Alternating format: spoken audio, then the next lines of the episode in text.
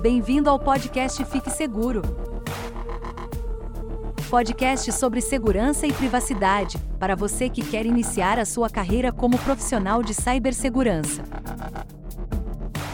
Apresentado por Fábio Sobieck, especialista certificado em segurança e privacidade. Olá, tudo bem? Eu sou o Fábio Sobieck, sou especialista em segurança e privacidade. E no vídeo do, de hoje eu gostaria de bater um papo com vocês a respeito da LGPD, ou Lei Geral de Proteção de Dados, ou Lei da Privacidade. Esse papo ele começou quando eu tive conversa com algumas pessoas e falei, nossa, a lei está entrando em vigor e você já conhece seus direitos. E muitas das pessoas que eu tenho contato não têm ideia né, do que, que é a Lei Geral de Proteção e os seus direitos né, que eles acabaram de ganhar. Bom, explicando um pouco, a Lei Geral de Proteção de Dados é uma lei de privacidade que foi inspirada um pouco na GDPR, que é uma, uma mesma lei de privacidade que entrou em vigor na Europa. E a função principal dela é proteger o consumidor das violações de privacidades. O que, que é isso, né? Violação de privacidade. É quando, por exemplo, uma empresa ela ela coleta os seus dados e, e às vezes ela vende os seus dados, né, o seu cadastro. Por exemplo, vou dar um exemplo bem simples e fácil para a gente entender. A pessoa vai no médico e descobre que está grávida, certo? Então ela começa a fazer um acompanhamento com um ginecologista. E, e aí tem a empresa que vende, por exemplo, material para gestantes, carrinhos de bebê, móveis, Bom, quem que é o cliente-alvo, né? Quem que são os clientes que compram carrinho de bebê? São gestantes. Então, aonde que eles podem descobrir as gestantes? Bom, obviamente, se ele tiver um cadastro de um consultório de ginecologistas, eles vão poder identificar mais pessoas que são propensos clientes. Então, existe aí uma, uma negociação, né? entre a empresa que quer vender o carrinho de bebê e, e esses médicos, por exemplo, só citando um exemplo. E, e aí eles falam, ó, você me cede sua lista de clientes, né, para a gente poder mandar os nossos anúncios e a gente oferece um desconto e te comissiona de alguma forma. Então isso é uma maneira de se fazer negócios que é, é mais comum do que a gente imagina. E aí em cima disso eu tenho diversos casos, né? É, por exemplo, uma pessoa que compra um, um certo uh, medicamento e aí você sabe que quem compra aquele medicamento também vai ter que comprar uma vitamina. Então são duas empresas separadas, uma que faz o medicamento, outra que faz a vitamina.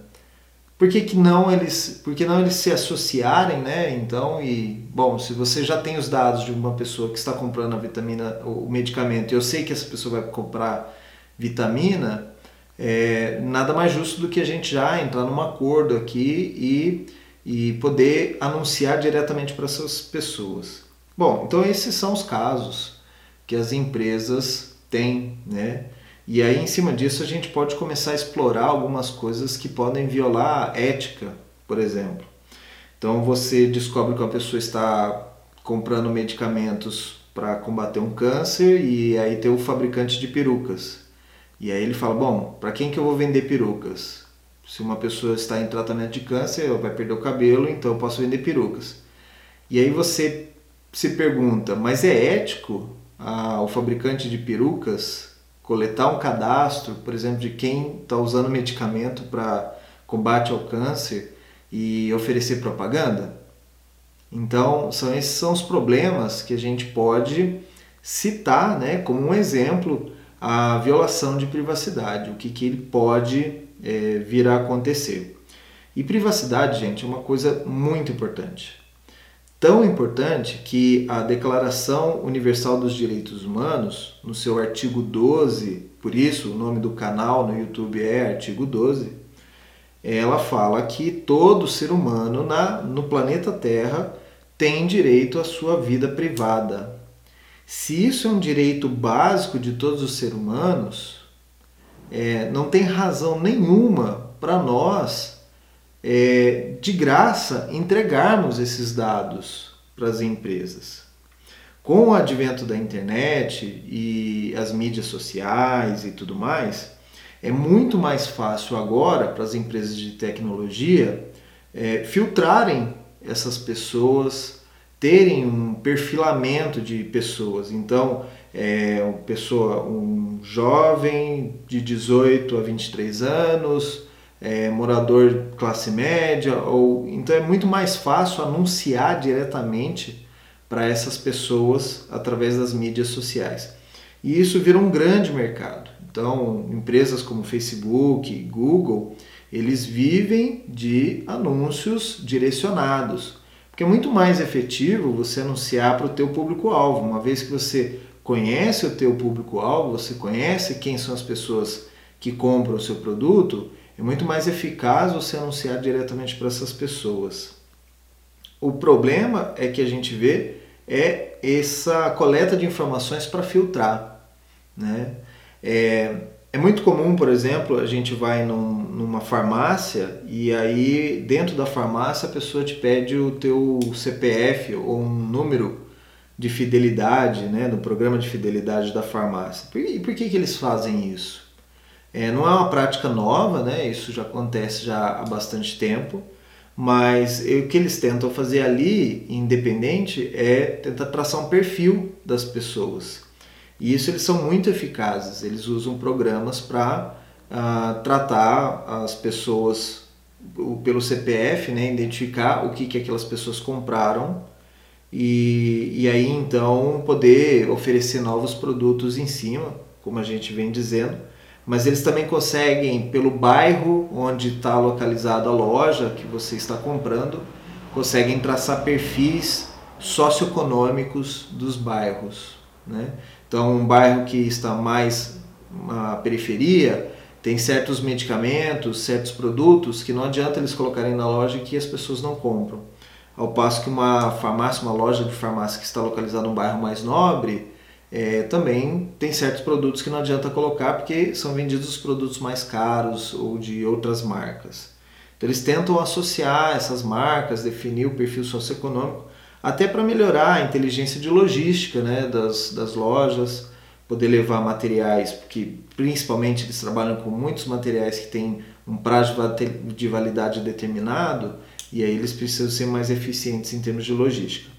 Bom, nada contra essa inteligência né, de logística, uma inteligência de vendas para poder vender mais.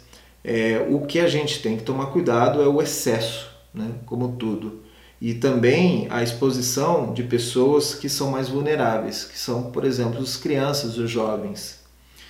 Por conta disso tudo, a Lei Geral de Proteção de Dados, a LGPD, define alguns dados como sensíveis e outros dados pessoais. Dados sensíveis têm um índice maior né, de, de proteção e, por exemplo, os dados das crianças, todos os dados que envolvem crianças são considerados dados sensíveis. Então, eles precisam de um, um, uma dose extra de cuidado. É, eu já falei em outros vídeos, né? Então, se a sua empresa onde você trabalha trabalha com crianças, como por exemplo escolas, clínicas pediátricas, até clínicas psicológicas, né? de, de, de, de, psicoterapia, e trabalha com dados de crianças, e aí vocês têm que tomar um certo cuidado. Por quê? Porque a lei diz que a, a empresa é responsável pela, pelos dados e se ocorrer algum vazamento de dados, ela é obrigada a reportar isso para todos os seus clientes, que são, na lei é chamado titular dos dados, que é o dono dos dados. Eu, você, é, os consumidores em geral. Então, por exemplo, a, a escola tem a base de dados dos alunos, dos pais, e se ocorrer um ataque cibernético, um vazamento interno, um, um, um funcionário delibera, um funcionário deliberadamente vende os dados né, para uma outra empresa, ele, é, a empresa, o, a escola, né, ela tem que notificar os pais que os dados foram vazados. Isso é uma grande mudança. Né? Nos Estados Unidos isso já tinha há muito tempo. É comum até você ver uma empresa fazendo um reporte público né, que sofreu um incidente de segurança, mas a gente ainda não sabe como que vai funcionar isso aqui no Brasil. Por quê? A lei foi aprovada há um ano atrás, ela teve um tempo para que as empresas se adaptassem, né? Então foi é, definido no governo do Michel Temer, a lei foi aprovada, foi definido um tempo para as empresas se adaptarem e por conta da pandemia houve uma prorrogação através de medida provisória, é, foi levado para o Congresso, bom, enfim, a lei já está em vigor, mas as multas e, e a Agência Nacional de Privacidade de Dados, a NPD, que é um estilo de uma Anatel, uma ANAC ou uma ANEEL, né, uma agência do governo que vai cuidar desses casos de privacidade, é, ela ainda não foi implementada. Então, se a, a NPD não foi implementada, é, ainda hoje fica difícil para você, como consumidor, exigir ou entrar com um processo contra uma empresa informando que é, essa empresa é, teve os dados vazados, seus dados pessoais vazados, e por conta disso você precisa exigir uma indenização. Né? Mas o que, que a gente pode fazer hoje? Você, como consumidor, você já tem o direito. É, o primeiro é que os, as empresas elas deveriam já em, a, ter no seu site um lugar fácil, lugar de fácil acesso, onde você pudesse perguntar àquela empresa quais são os dados seus que aquela empresa é, mantém. Então, por exemplo, eu tenho conta num banco X.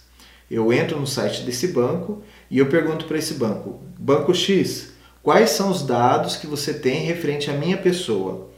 O, o, o banco ele tem é, um prazo mais emergencial para me responder é, de maneira rápida, sucinta. É, isso aqui são os nossos dados. E se você exigir um relatório mais personalizado, mais aprofundado dos dados, dos históricos, aí ele precisa de um prazo para te entregar isso. E a entrega pode ser em documento impresso, ele pode te mandar por correio é, esses dados que eles têm, um relatório, ou ele pode te entregar em formato eletrônico, seja por e-mail.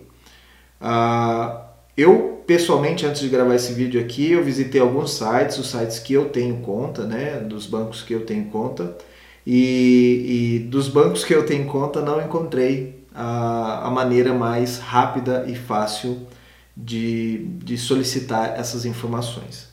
Uma outra coisa que a lei diz que as empresas devem publicar o seu, a sua política de privacidade. O que, que é uma política de privacidade? É a empresa te dizendo o que, que ela vai fazer com os seus dados. E, e desses, o, eu tenho um, um, cartão de crédito de um, de um banco eletrônico, né, um banco digital, e, e, eu visitei o site desse banco digital e lá tinha sim a política de privacidades publicada. Então, fácil acesso, você pode ler e você pode ver todos os dados que, que eles coletam e, e para que, que eles usam aqueles dados. Então, eles coletam meu CPF para poder cobrar de mim caso eu não pague. Eles coletam meu endereço para poder enviar um cartão de crédito para minha casa. Eles coletam meu telefone para poder entrar em contato comigo. Eles têm o meu endereço de e-mail para poder me enviar comunicações, para poder me enviar meu extrato, ah, o meu boleto de pagamento. Então, eles explicam para cada uma das coisas é, o que, que eles fazem. Mas, por exemplo, eu fiquei numa dúvida.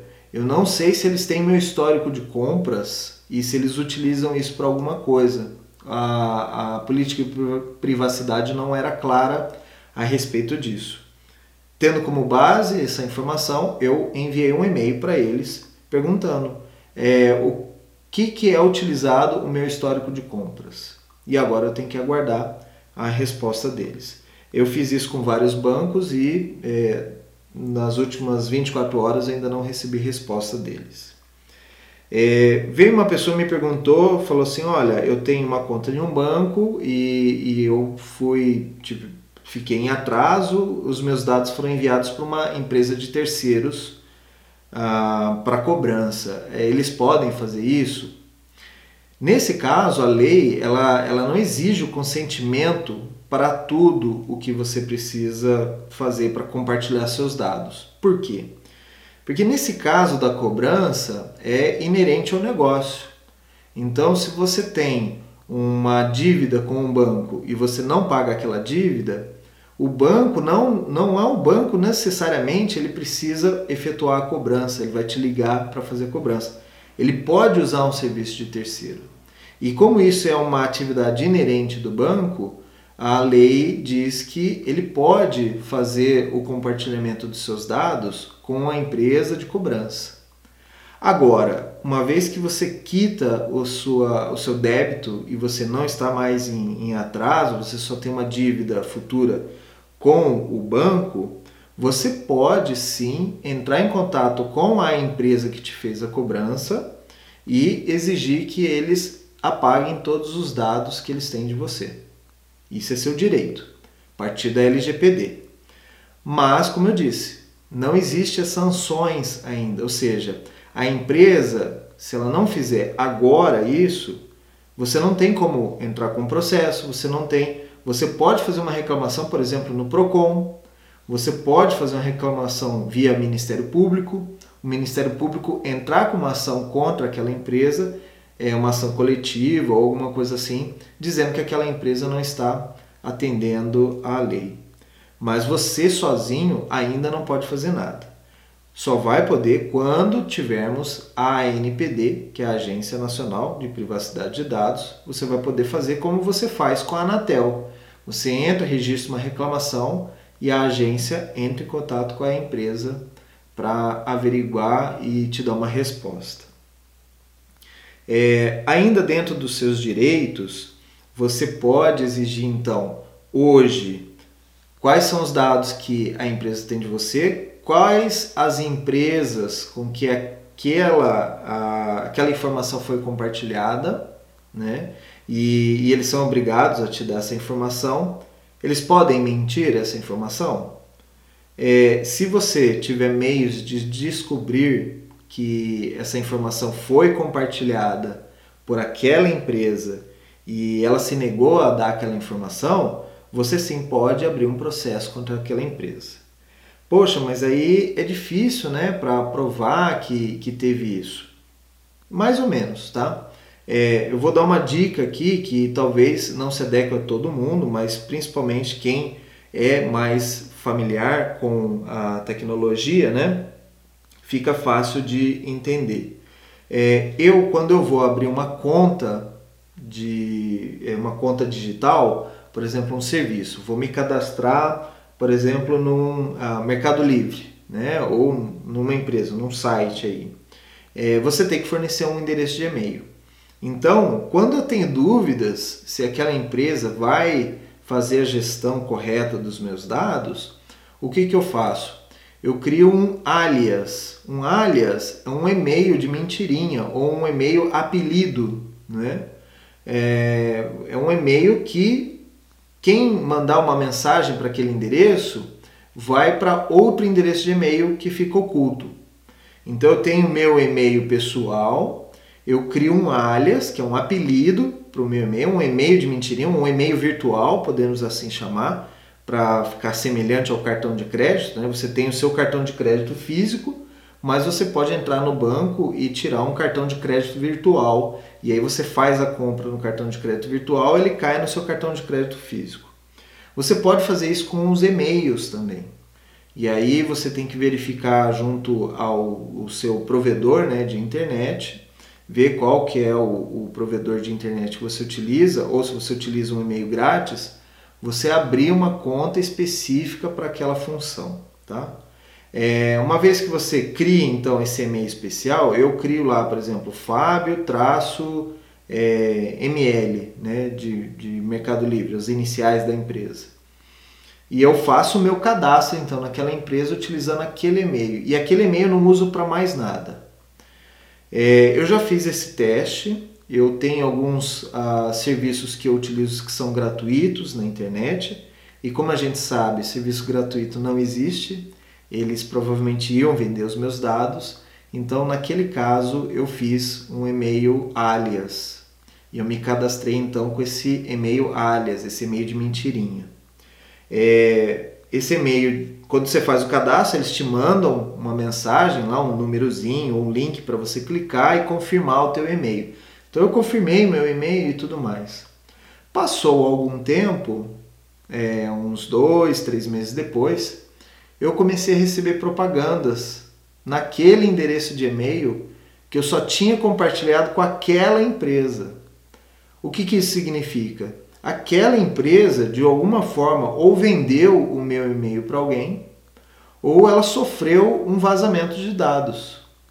De alguma forma, os meus dados foram parar na mão de outras empresas que começaram a me mandar publicidade. Então, isso é ruim e por conta disso a LGPD veio para é, tentar colocar uma certa ordem, tentar organizar isso dentro das empresas. Que antigamente, é, eu já trabalhei em várias empresas né, prestando serviços, é, o tema de privacidade e os cuidados com, com os dados dos, dos consumidores não necessariamente eram ah, feitos da maneira correta. Isso, infelizmente, acontece. Por quê? Porque existe um custo para se fazer isso, existe um custo de manutenção. É, da mesma forma, por exemplo, que as farmácias, para elas terem aquele sistema de coleta de, de dados e, e de perfilamento né, de consumidores, eles tiveram que investir dinheiro para isso. Se eles gastaram dinheiro com isso, sinal que eles vão ganhar muito mais dinheiro com isso, porque toda empresa funciona dessa maneira. Ela investe em alguma tecnologia, em alguma coisa, para aumentar o número de vendas, né? os, os números de, de receita. E, e aí o risco né, dessa, de todo esse turbilhão de, de dados é que a, a gente começa a comprar mais do que a gente planejava. A gente começa a comprar por impulso, por promoções, por gatilhos né, de marketing é, que eles utilizam para poder é, vender mais. Né? Nada contra é o que a empresa faz, mas a gente tem meios de se proteger. Bom, uma vez que eu tenho identificado que aquela empresa contém, tem, possui dados meus, eu posso pedir para que aquela empresa remova aqueles dados. A empresa, por sua vez, ela vai fazer uma avaliação. Por exemplo, um banco onde você tem uma conta ativa e você falar assim, banco, eu preciso que você apague todos os meus dados. Vai soar estranho, porque como é que eu vou apagar todos os seus dados e ainda assim você quer manter um cartão de crédito ou uma conta corrente aqui comigo? Eu preciso ter o mínimo dos dados para você. Então, assim, é possível que você entre num acordo com o seu banco e diga, por exemplo, a minha data de nascimento eu não quero que vocês uh, mantenham no, no cadastro. Porque eu julgo ou a gente entende que data de nascimento não faz diferença para os produtos que eu utilizo ou para o cartão de crédito. Se eu mantenho meu cartão de crédito pago e em dia, você não tem a necessidade de saber a minha data de nascimento, ah, o meu gênero, né, ou minhas opções ah, é, de gênero, né, opções sexuais. Isso não é uma informação que seja é, viável da empresa manter e, e não tem sentido para o negócio. Agora, se for uma informação que faz sentido para o negócio, se você vai numa um médico e ele precisa ter os seus dados históricos de doenças, você não pode pedir para o médico para ele remover essas informações. Isso está na lei também. Se a empresa tem obrigações de governo, né, com leis, que ela precisa reportar suas informações para um, um órgão do governo, ela vai precisar manter essas informações e mesmo você pedindo para apagar, elas precisam manter esses dados lá. Agora, se você é um ex-cliente daquele banco, daquela empresa, e você não pretende mais ter nenhum vínculo de negócio com ela, ah, você pode então solicitar para apagar seus dados. Ainda assim, a empresa pode manter alguns dos seus dados para fins históricos, As empresas têm obrigações fiscais, que elas têm que guardar informações por mais de cinco, ano, cinco anos, né? É, respeito da, dos seus clientes, suas movimentações. E, e aqui também tem um outro exemplo que é histórico de crédito, né? Então, aquele mesmo caso do, do meu amigo que teve o cartão de crédito lá, a fatura em atraso, que foi mandado para cobrança, ele falou: Eu posso entrar em contato com o birô de crédito e pedir para remover isso do meu histórico de crédito? É, nesse caso aqui, a LGPD ela, ela cobre exatamente essa parte de crédito. Ela fala que para proteção do crédito a LGPD ela você pode manter alguns dados. E então nesse caso o birô de crédito ele pode se negar a remover os seus dados. Ainda que você tenha quitado a sua conta ainda que não exista mais nenhuma dívida houve um período de tempo que você é, não pagou uma conta. E isso vai afetar o seu histórico de crédito isso vai afetar a maneira como os bancos ah, te enxergam como um cliente, né? Você já teve um problema de, de pagamento, então por conta disso o, o birô de crédito, que seria um Serasa, um Boa Vista, ele pode se negar a remover essas informações. O que ele não pode fazer é o seguinte, te cobrar para poder remover essas informações. Aí já é outro cenário, isso é, é extremamente proibido, né? Eles, é, mediante um pagamento, eles removerem os seus dados. E de maneira nenhuma isso pode acontecer. Tá? É, você também, dentro dos seus direitos, é, existem uma lista de dados que são os dados sensíveis. Tá? É, o que, que são esses dados sensíveis? São informações que, se divulgadas ou vazadas, podem te causar constrangimento. São informações referentes à sua saúde, suas opções sexuais, suas aspirações políticas, seus uh, ideais políticos, são informações sensíveis, é, informações com relação à idade, né? É, existe uma lista delas, você pode consultar facilmente, procurar isso na, na internet, né? E, e verificar isso também. Essas informações sensíveis, é, se vazadas, é, causa um pouco mais de problema, tanto para você quanto para a empresa também.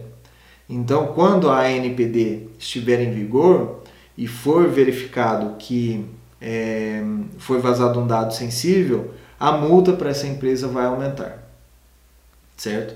Isso de tudo para mostrar para as empresas que o negócio é sério. Né? Ah, um outro ponto também que a ANPD quando ocorre um vazamento de dados, ela vai fazer conduzir uma investigação naquela empresa. E determinados vazamentos de dados, a NPD pode exigir da empresa que ela notifique isso publicamente. Ou seja, ela já é obrigada a avisar os donos dos dados que foram vazados. Então, por exemplo, Banco X teve um ataque de hackers e os hackers tiveram acesso aos dados de todos os seus clientes.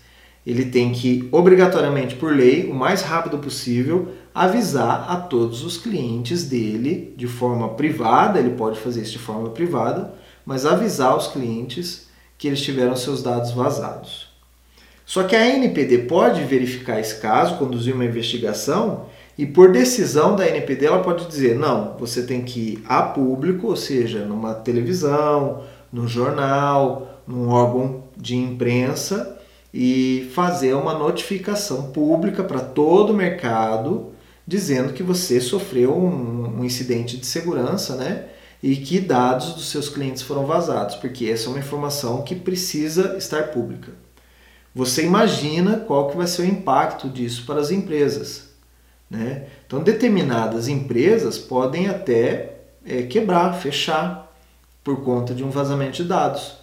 Se isso se tornar público, né, vamos imaginar aí, por exemplo, uma, uma, um negócio, é, um ramo de negócio que é extremamente competitivo, por exemplo, o mercado de linhas aéreas, né, transporte de passageiros, é, transporte aéreo de passageiros.